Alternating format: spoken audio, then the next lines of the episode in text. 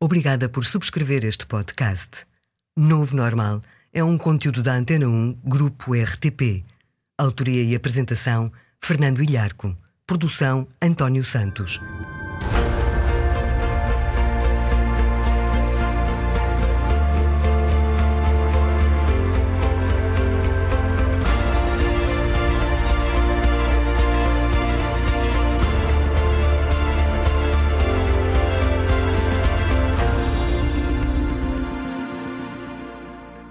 Viva! Como conseguir que os outros arrisquem dinheiro no nosso projeto? Olhar nos olhos, manter contacto visual, ser franco, é bom. Mas por que é que muito contacto visual pode ser mau? Como é que as cores que usa, a roupa que veste, influenciam as reuniões em que se envolve? Por que é que as pessoas que acabaram de subir de piso pelas escadas ou de elevador tendem a pensar mais moralmente?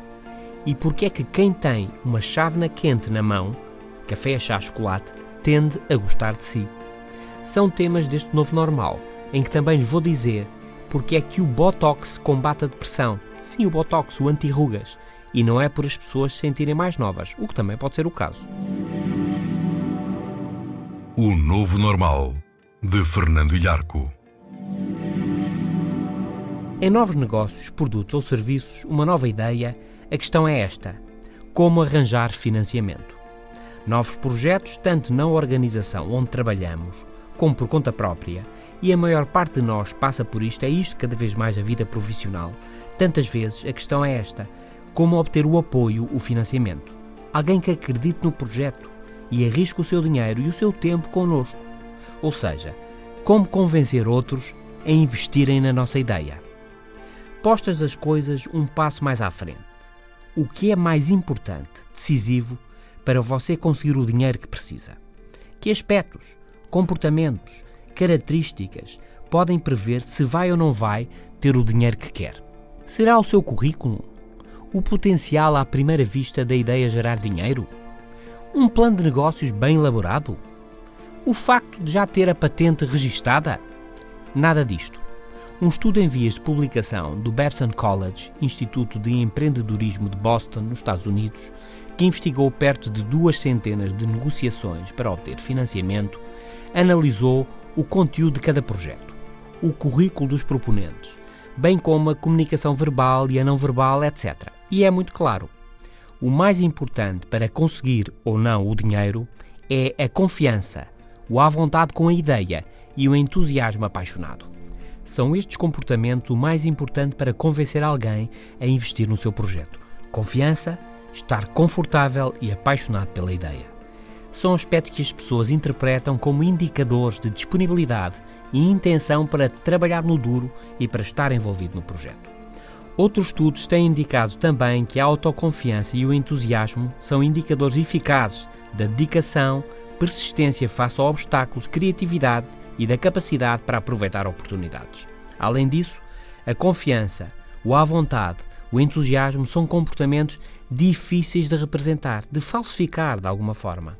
A voz, o tom, o timbre, a postura, os gestos, o fluir do discurso e a criatividade, tudo isso surge naturalmente, instintivamente, coerentemente. Forçar estes comportamentos é muito difícil, porque às tantas alguma coisa não vai bater certo os gestos vão estar fora do tempo, o entusiasmo não vai estar alinhado com o que dizemos e a postura certa pode surgir, mas em momentos errados. E os outros vão sentir-se incomodados, mesmo não sabendo bem porquê.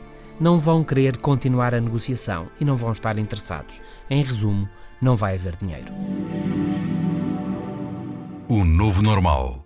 Podcast exclusivo. Antena 1. Vale a pena dizer mais duas ou três coisas sobre o ser autêntico. Franco, o olhar olhos nos olhos. Hoje toda a gente sabe. Ser claro, quando falares, olha as pessoas nos olhos, etc. É um conselho de todos os dias. Mas por um lado, o mundo mudou e já toda a gente sabe isso de olhar nos olhos. E por outro lado, nem toda a gente aprendeu bem a história. O que se passa com olhos nos olhos vem de longe e não é fácil mudar as coisas. Olhar é poder. Quem tem poder tende a olhar mais para a face do outro, para os seus olhos. Quem não tem poder olha mais para baixo, para o lado, etc. Por isso, as pessoas não querem interagir por aí além com quem está sempre a olhar-nos nos olhos. Esse olhar é sentido como uma tentativa de domínio, mesmo como perigoso. A investigadora Jessica Tracy, da Universidade of British Columbia, no Canadá, na revista científica Current Opinion on Behavior Sciences, diz que olhar demasiado tempo nos olhos é sentido como uma agressão, como uma tentativa de manipulação. O ponto a não esquecer, por isso, é este: se forçar uma boa impressão, sorrindo sempre, olhos nos olhos constantemente, as coisas vão correr mal. O feitiço vira-se contra o feiticeiro e o tiro vai sair pela culatra. Não vai fechar o negócio. A alternativa, segundo Tracy, é agir naturalmente. E o que é que se passa quando se age naturalmente? Perguntará. Diz Tracy: olhe nos olhos, mas não só. Olhe para cima, numa pose de orgulho e de trabalho bem feito. Olhe para o ecrã, olhe para os outros, etc. Isto é, o melhor é mesmo fazer bem o trabalho de casa, preparar-se e depois agir naturalmente. Este é o novo normal hoje sobre comportamentos que facilitam o sucesso e o bem-estar. A seguir, vou dizer-lhe porque é que subir as escadas ou ir para cima de elevador torna as pessoas moralmente mais sensíveis e porque é que o Botox, o tratamento anti-rugas, ajuda a combater a depressão e não é por as pessoas se sentirem mais novas. Mas antes disso, vamos responder a esta pergunta: qual a cor que mais ajuda a atingir objetivos? Num mundo que muda, o novo normal. Na vida profissional, social, no desporto, qual é a cor que mais ajuda a ganhar? A resposta é esta: é o vermelho. Um estudo publicado na revista científica Nature analisa desportos de combate nos Jogos Olímpicos: o boxe, taekwondo, luta livre, luta greco-romana.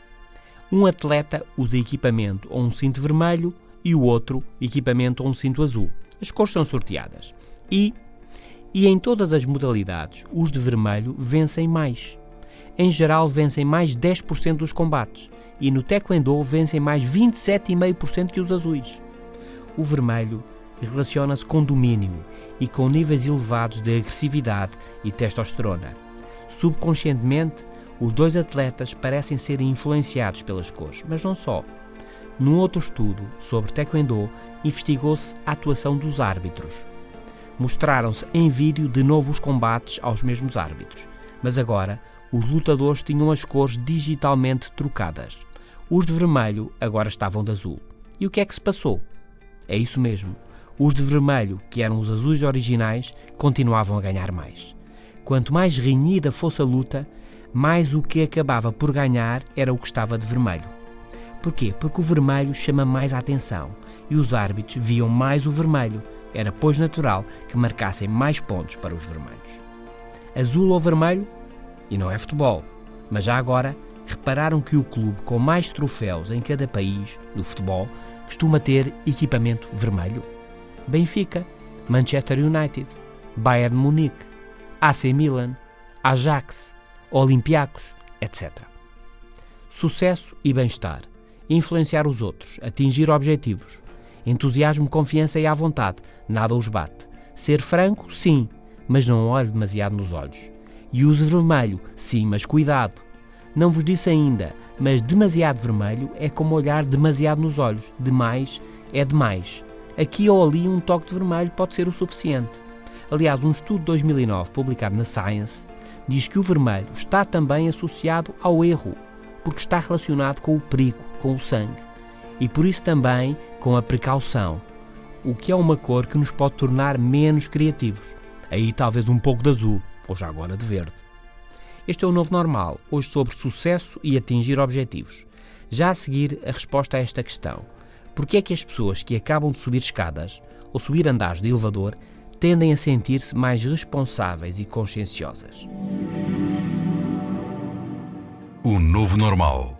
Também no FM da Antena 1 diariamente, às 17h50. Uma pessoa vertical quer dizer uma pessoa correta, direita. Ao contrário, uma pessoa sem coluna vertebral, por isso uma pessoa sinuosa, de elevada estatura moral, ao contrário, um golpe baixo. Sua Alteza, o mais distinto reino, ao invés o underground, o submundo, o abaixo do mundo. Estar no top é bom. Por exemplo, a empresa portuguesa Farfetch no top 50 das mais inovadoras do mundo em 2016. João Sousa no top 30 do ténis mundial. No top das vendas, na posição cimeira, acima de todos os outros, etc. Para cima, alto, elevado é bom. Para baixo, raso, rasteiro é mau. Numa experiência intrigante publicada recentemente na revista Personality and Individual Differences, mostra-se que as pessoas estão mais inclinadas a pensar moralmente em locais mais elevados e captamos mais depressa palavras imorais em locais mais baixos. Foi também confirmado que os psicopatas, incapazes de reconhecer normas morais, não fazem esta relação. Noutra investigação, no Journal of Experimental Social Psychology, mostra-se que quem acabou de ver um filme com imagens aéreas, por exemplo, a cidade vista de avião, tem mais disponibilidade para ajudar do que quem acabou de ver um filme com imagens ao nível da pessoa de pé. Mostrou-se também que num centro comercial, quem havia subido um ou mais andares de elevador ou pelas escadas contribuía mais facilmente para peditórios do que quem tivesse descido de piso. Por isso, uma forma eficaz de conseguir donativos de desconhecidos juntando esta investigação e resultados de outras de investigação, é fazer esse peditório em público, com senhoras a ver. Os homens dão mais quando há senhoras a olhar, deixando ver que já muitos fizeram o seu donativo. Nós tendemos a fazer o que os outros também já fizeram e, sabemos agora, num centro comercial, no cimo das escadas ou na saída do elevador e junto de quem acabou de subir de piso. O movimento na vertical pode mudar a moralidade do que pensamos. Pode haver razões inconscientes e fundas para isto.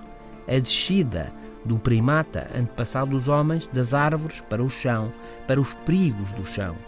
Pode também ser o caminho da vida, da água para a terra, isto é, de baixo para cima. Perigo para baixo, vida para cima. O céu é lá em cima e o inferno lá embaixo. Quem fala para o mundo de uma posição mais elevada? mais alto moralmente e mais alto literalmente, de mais altura no mundo. O Papa, evidentemente, o líder moral e espiritual de milhares de milhões de cristãos. Penso que foi João Paulo II o primeiro Papa a falar ao mundo através dos mídia a partir do avião papal, em pleno voo, a dezenas de quilómetros de altura, uma prática que o Papa Bento XVI usava frequentemente e que o Papa Francisco continua a utilizar, falar lá do alto, é também falar com elevação, é puxar pela moralidade de todos, é altamente. Este é o novo normal e estamos a falar de atingir os objetivos, de ter sucesso, de confiança à vontade e entusiasmo, de vestir vermelho para vencer e de como a altura, o subir, nos torna mais conscienciosos. Já a seguir, vou dizer porque é que uma chávena de café quente ou de chá ou chocolate aproxima as pessoas e porque é que o Botox que se injeta na face para ter uma aparência mais jovem, pode ajudar a combater a depressão e porque pode também tornar as pessoas mais distantes. Está a ouvir O Novo Normal, um podcast exclusivo Antena 1. Quando é mais provável, em geral, que as coisas corram bem? Em geral, num bonito dia, com céu azul e com uma boa temperatura. Por exemplo, as bolsas de valores sobem mais em dias de céu azul do que em dias cinzentos.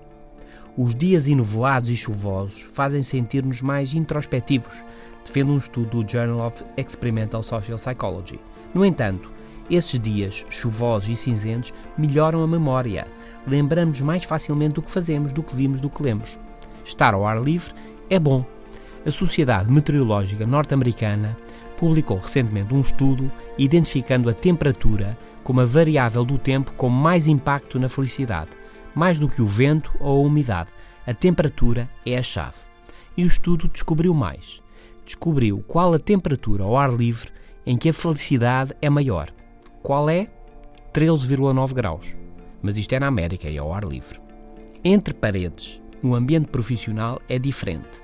Numa investigação da Universidade de Cornell, sugere-se que, numa temperatura abaixo dos 20 graus, os profissionais tendem a cometer mais de 40% de erros do que numa temperatura a rondar os 25 graus. Não é só o desconforto do frio. O problema é que o frio distrai e uma parte da energia da pessoa vai para se sentir melhor e menos energia vai para o trabalho, logo há mais erros. Um outro estudo publicado na Science diz-nos que em novos contactos, se quem o cumprimentar estiver com uma chávena quente na mão, café, chá, chocolate, essa pessoa vai gostar mais de si. O calor torna as pessoas e o ambiente mais quente, literal e simbolicamente. Os nórdicos, lembrem-se, são muito frios, costuma dizer-se. Convém não esquecer que por lá o clima é mesmo muito frio. E a gente da África e do Brasil é gente quente, pois convém também não esquecer que por lá o tempo é mesmo muito quente. O Novo Normal. Podcast exclusivo. Antena 1. Outra novidade sobre comportamentos e relacionamentos, sobre efeitos não planeados, é o que se descobriu sobre o Botox, uma toxina injetada na face em quantidades muito pequenas que paralisa os músculos que criam as rugas em milhares de microexpressões. Sabe-se, confirmado em diversas experiências, como determinadas expressões e posturas geram determinadas emoções. Sorrir gera bem-estar, positividade. Costas direitas e queixo para cima gera confiança e sensação de poder. Testa franzida gera preocupação, suspeita, etc. Descobriu-se agora que, da mesma forma que as expressões faciais ou a postura física geram emoções, também a ausência dessas expressões ou posturas causa a ausência das emoções. Esta constatação foi testada no uso de Botox, produto que paralisa micromúsculos da face e assim nos faz parecer mais novos. Pois bem, o Botox foi testado para combater a depressão. E a ideia não era a de nos sentirmos melhor por nos sentirmos mais novos, não, a ideia era outra partia-se do facto de que quando franzimos a testa e os músculos à volta dos olhos, músculos que Darwin chamava os músculos da dor, da aflição, nos sentimos zangados, tristes e deprimidos. E se não os franzirmos? Pois é, os músculos paralisados pelo Botox não enviam o feedback para o cérebro. A face não se expressa triste, zangada ou deprimida. E assim é mais difícil nós sentirmos com essas sensações. É mais difícil sentirmos tristes, zangados ou deprimidos.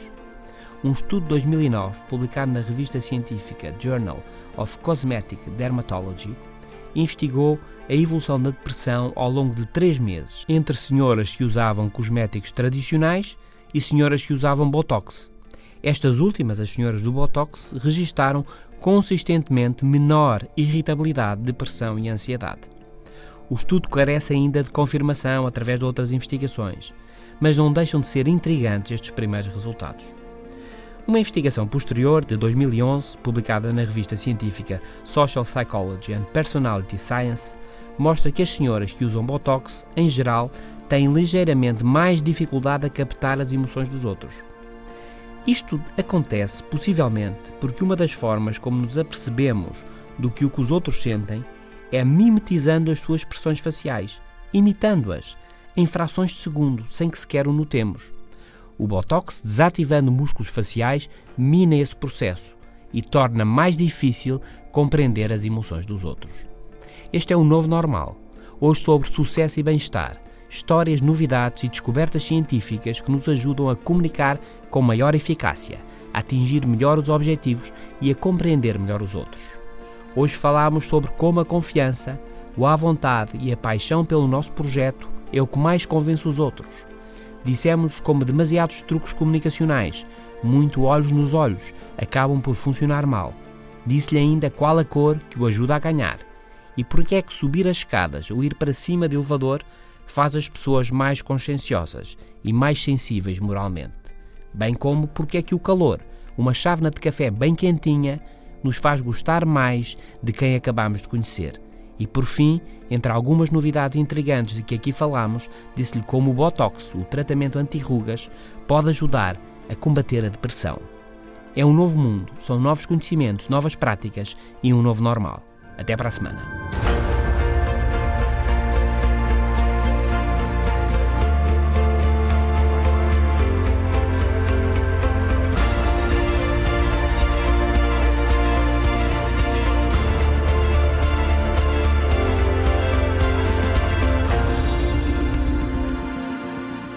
Os podcasts da Rádio Pública estão disponíveis em antena1.rtp.pt para sistemas Android, iOS e ainda nas plataformas iTunes, Spreaker, TuneIn, SoundCloud, Audioboom e Mixcloud.